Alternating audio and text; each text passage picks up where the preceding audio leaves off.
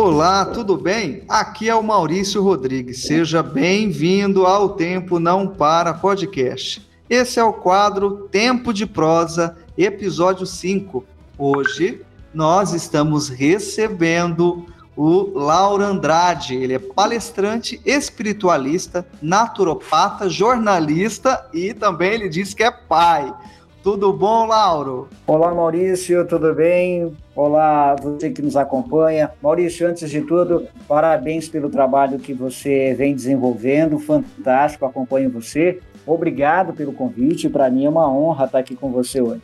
Oh, agradeço, Lauro. É um prazer enorme receber você. Você que tem uma agenda aí lotada, cheia de compromisso, também atua nas mídias digitais, promove é, todo um debate sobre espiritualidade, inclusive a nossa temática aqui hoje, inteligência espiritual.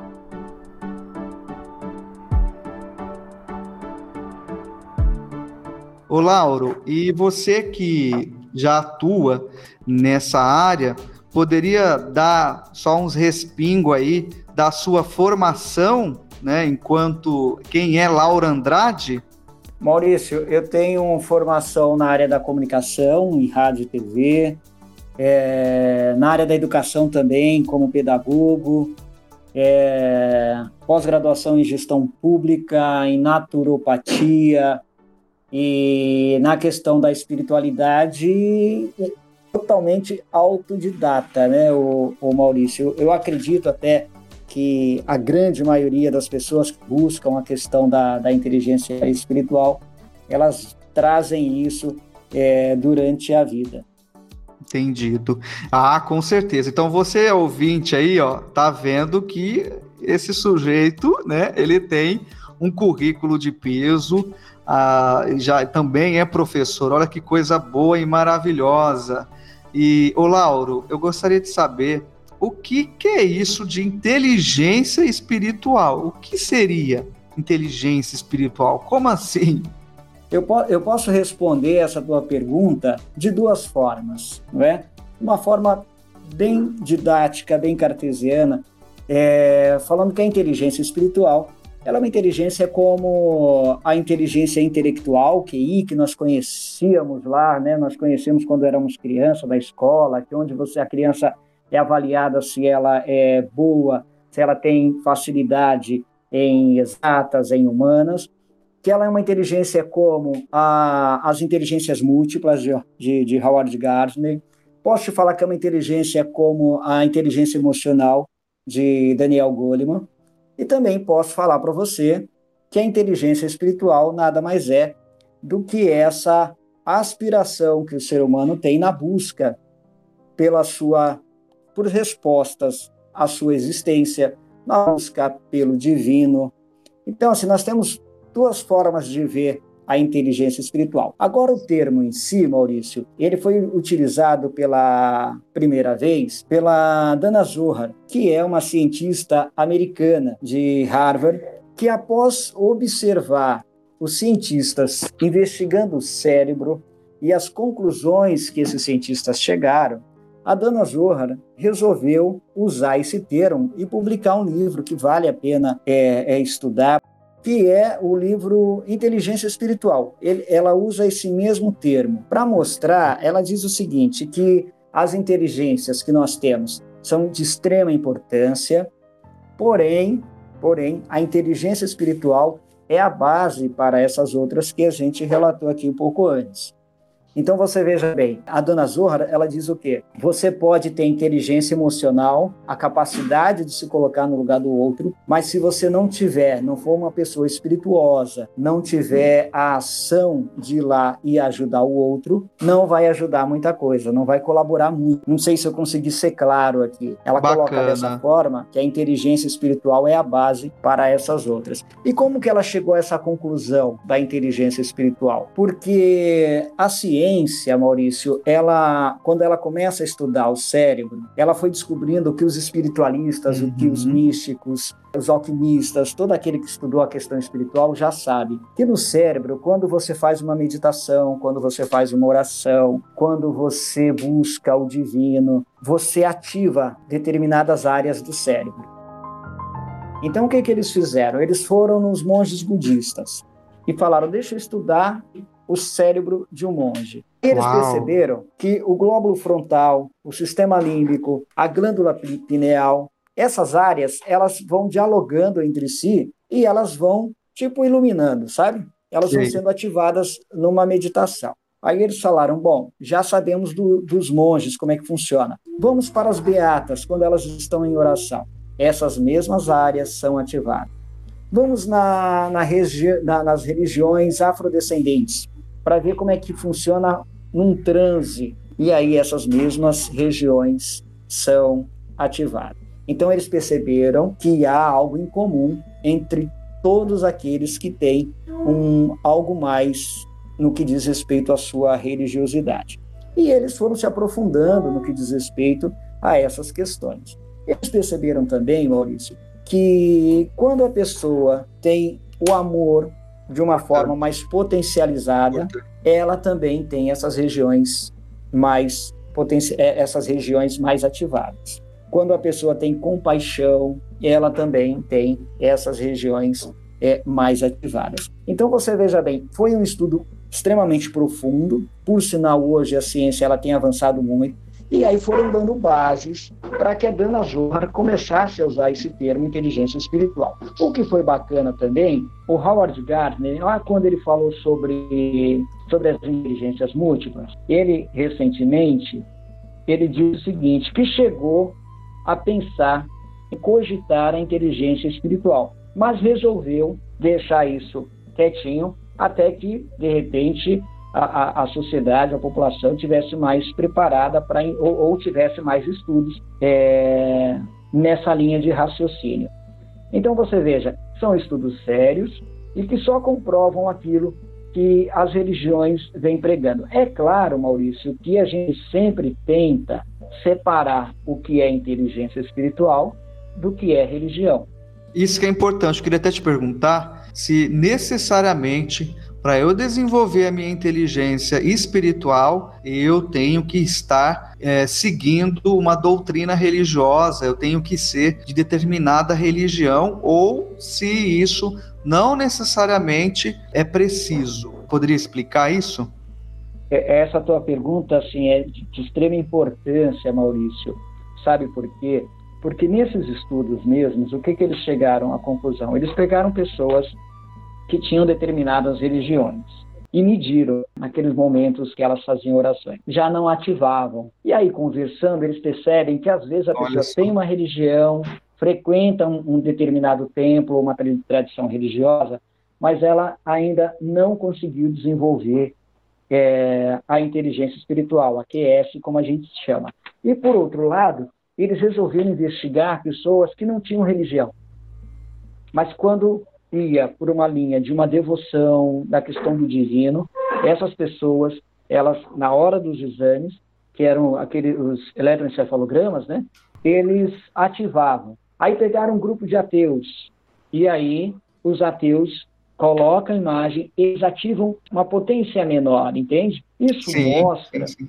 que não é necessário que a pessoa tenha uma tradição religiosa ou siga uma tradição religiosa. Ao contrário, a gente sempre, é claro que todos nós temos afinidade com alguma tradição. Isso eu costumo dizer que é um desafio a gente falar sobre inteligência espiritual sem cogitar determinada religião, mas mostra assim que não é necessário e a ciência vem estudando isso e realmente, assim, não há essa necessidade. Ah, eu tenho que, que estar em algum templo, eu tenho que estar em alguma tradição. Não, não é necessário. Ô, Lauro, e eu gostaria de saber, que a gente não se conhece pessoalmente, nós acabamos nos conhecendo a partir das mídias digitais. Uma curiosidade é que você, na sua rede social do Instagram, você faz muitos vídeos sobre espiritualidade, sobre boas vibrações, não sei, eu acho que se fala desse jeito, né? Boas vibrações, reflexões é, sobre a vida, utilizando essa linguagem, indo encontro com esse caminho da espiritualidade. Você é praticante de alguma religião? Você segue algum tipo de doutrina religiosa? Acredita em algo é, sobrenatural, como é a tua visão sobre o conceito de Deus, o conceito de divino, já que nós estamos falando sobre isso também? Maurício, eu, eu nasci no catolicismo e, e lá atrás, é, ainda na infância, eu tinha essa aspiração de seguir é, o catolicismo e o sacerdócio, essa coisa toda. E, logo em frente, a gente vê que determinadas instituições, como o próprio catolicismo, o cristianismo, eles não respondem determinadas perguntas. As religiões elas são muito cheias de dogmas e de regras. E quando você não se encaixa naquelas regras, naqueles dogmas, você tem dois caminhos, duas formas de repente de agir. Ou você sai, ou você tenta se adequar. E aí a minha opção foi me aprofundar em outros estudos. E aí eu fui conhecer o, a doutrina espírita. Depois da doutrina espírita, eu fui conhecer o universalismo, que é algo muito bacana, onde você estuda todas as religiões e você começa a se abrir para as tradições sem nenhum tipo de preconceito. Uh, logo, aí atuei, é, fui frequentar um grupo de gnose, que é muito legal também. E Conheço. não é? Bacana. Algum tempo atrás eu conheci, fui estudar um pouco mais o budismo. É, apesar de não ser budista, não considerar um budista, porque eu acho que o budismo ele é, é, existe a necessidade, e aí entra nas regras da, da religião, né, de, de práticas diárias e tudo mais, mas sou apaixonado, extremamente apaixonado pela sabedoria budista. É, o budismo, Legal. assim como, como todas as religiões, elas servem para nós como remédio, onde você recebe e, e bebe daquela fonte, na esperança de um dia não precisar mais das religiões, né? Não precisar mais é, de setas, mas que você seja o próprio caminho. Então, assim, tenho uma identificação com as tradições orientais, acho de uma sabedoria extremamente maravilhosa. Hoje eu não digo assim, sou de religião A ou B, até porque, Maurício, você deve concordar comigo, você é uma pessoa que estuda bastante essa questão da espiritualidade também, pelo que eu percebi. Quando nós colocamos um rótulo religioso, alguém vai te rotular para algo bom ou algo não bom.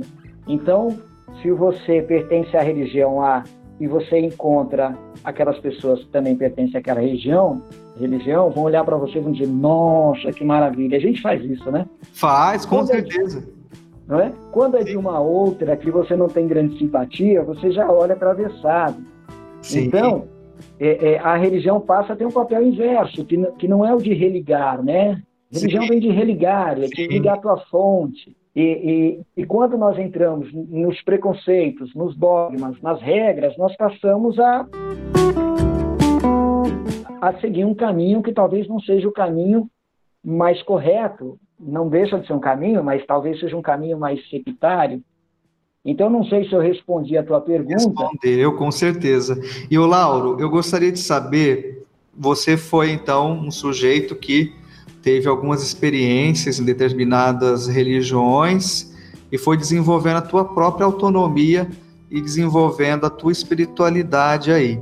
Dessas que você passou, quais ou qual dessas aí você considera que de alguma forma abafou esse desenvolvimento da sua espiritualidade, da sua inteligência espiritual?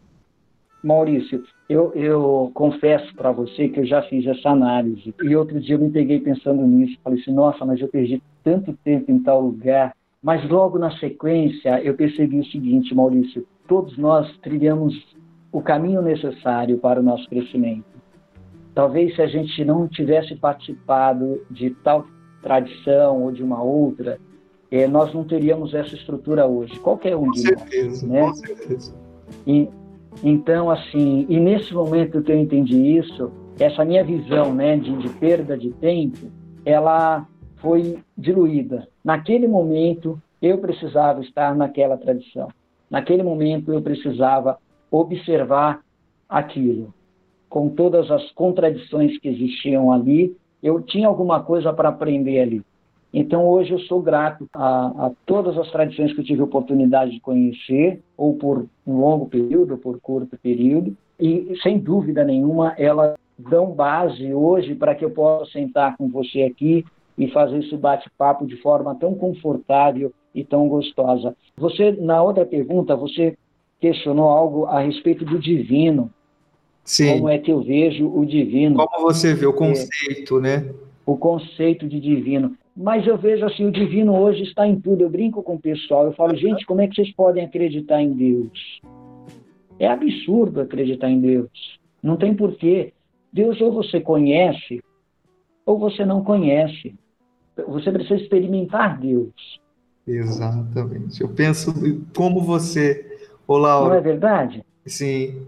Eu cheguei uma, hoje numa fase, Maurício, eu fico encantado quando eu abro, eu brinco aqui com as crianças aqui em casa, eu abro uma fruta e falo, gente, mas olha que loucura que é isso. Como é que pode esse milagre? Aí eles falam assim, mas o que, que foi, pai? Eu falei, não, você abre uma mão, tem um monte de semente dentro, e aí você vai plantar aquilo. Olha como é próspero. Esse é o Deus, o Deus que está na natureza, o Deus que está nas pessoas, o Deus que está no Maurício, o Deus que está na, e quem está tá ouvindo a gente.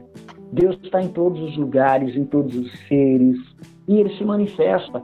E não tem como acreditar. Como é que eu posso acreditar no Maurício se eu estou aqui conversando com ele? Apesar de não nos encontrarmos ainda pessoalmente, já tivemos oportunidade de nos conhecermos através da live, Sim. através das redes sociais. Não, eu não acredito em Maurício, eu conheço Maurício. Então, eu não acredito em Deus. Deus você precisa conhecer. Agora, nós não podemos, Maurício, viver com base em crença. A espiritualidade, nós precisamos experienciá-la. E quando você experiencia, você precisa colocar ela em prática. Então eu brinco com o pessoal, eu falo assim, olha, mais ou menos como eu falar para você, um bolo de chocolate é gostoso. Ou como Sim. você lê num livro a receita de um bolo de chocolate.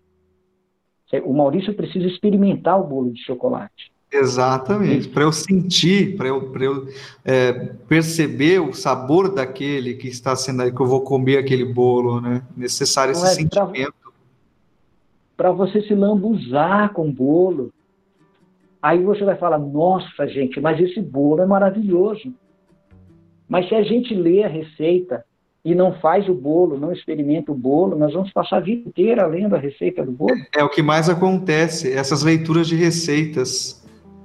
Né? Essa é? aqui é a receita verdadeira, é isso que você tem que fazer, tem que seguir dessa forma. Se você não seguir essa receita, você vai cometer o maior erro da sua vida. Né? Então fica sempre nesse seguir a receita, seguir e não experienciar e não, a, e não experimentar uh, a receita em si. Então fica, parece que fica só nessa leitura dessa receita. Sim. Sei. E sempre precisando de alguém que nos indique o caminho, não é, Maurício? Nossa, com ah. certeza. E sabe que Olha, você disse aí que veio também de, de uma catolicismo, eu também, né? Também tive essa linha, mas uhum. conclui aí que eu te cortei. Não, pode falar, por favor. E eu também tinha essa coisa, eu, uh, antes de ir para o curso de história, eu era um sujeito que gostava de seguir receitas. Aquilo ali, uhum. para mim, seguir a receita era o que era correto e, é, e era o certo.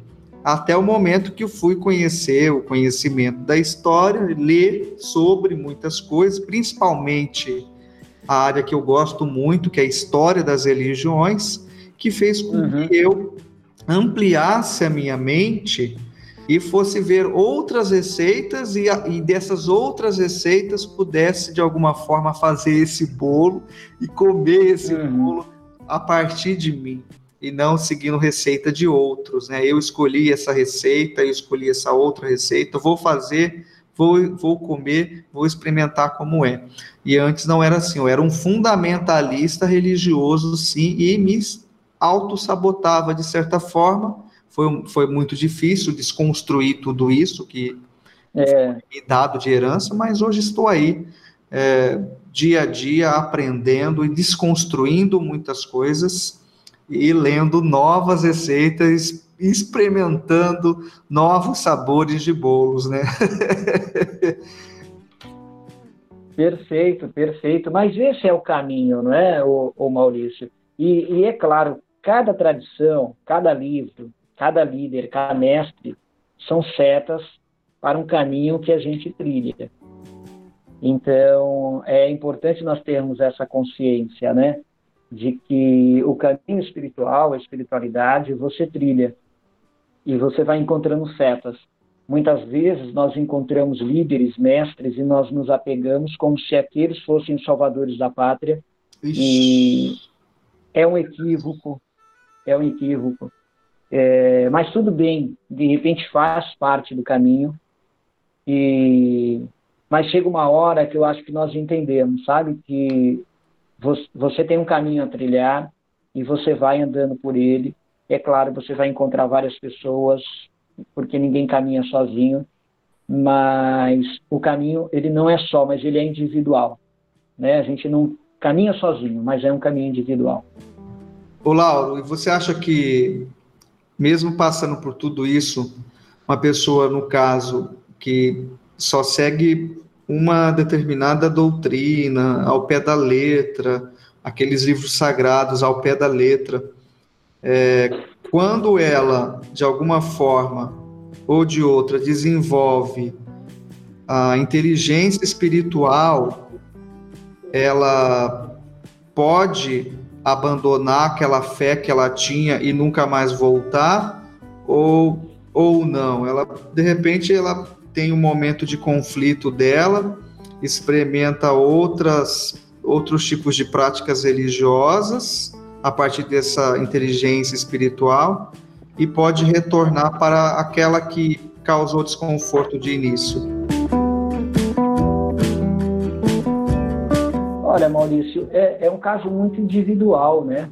Sim. Porque, assim, nós, nós é, é, é, um caso muito do que, que aconteceu, ou, ou, ou do que, que a, a, própria pessoa pensa so, sobre tudo aquilo, né?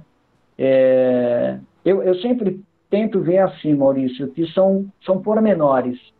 À medida que você vai desenvolvendo o...